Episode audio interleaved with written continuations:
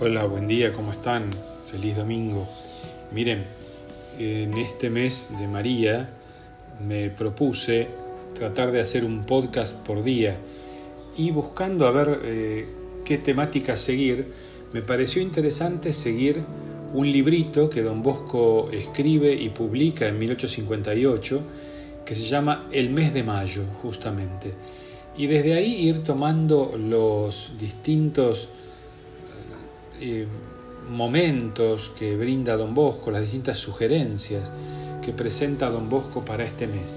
Miren, la primera que presenta, que es cómo prepararse para este mes, me parece una cosa simple, pero que nos puede ayudar, sobre todo eh, en este tiempo que tenemos que estar en casa, a tener presente en qué mes estamos.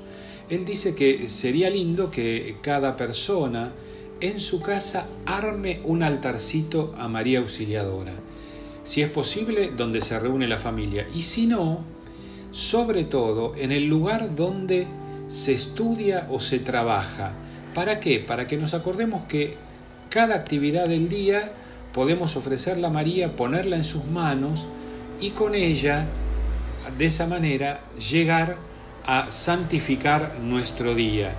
Y a su vez, que eh, bajo su mirada podamos enfrentar las dificultades que el trabajo, el estudio de cada día, la convivencia nos van presentando.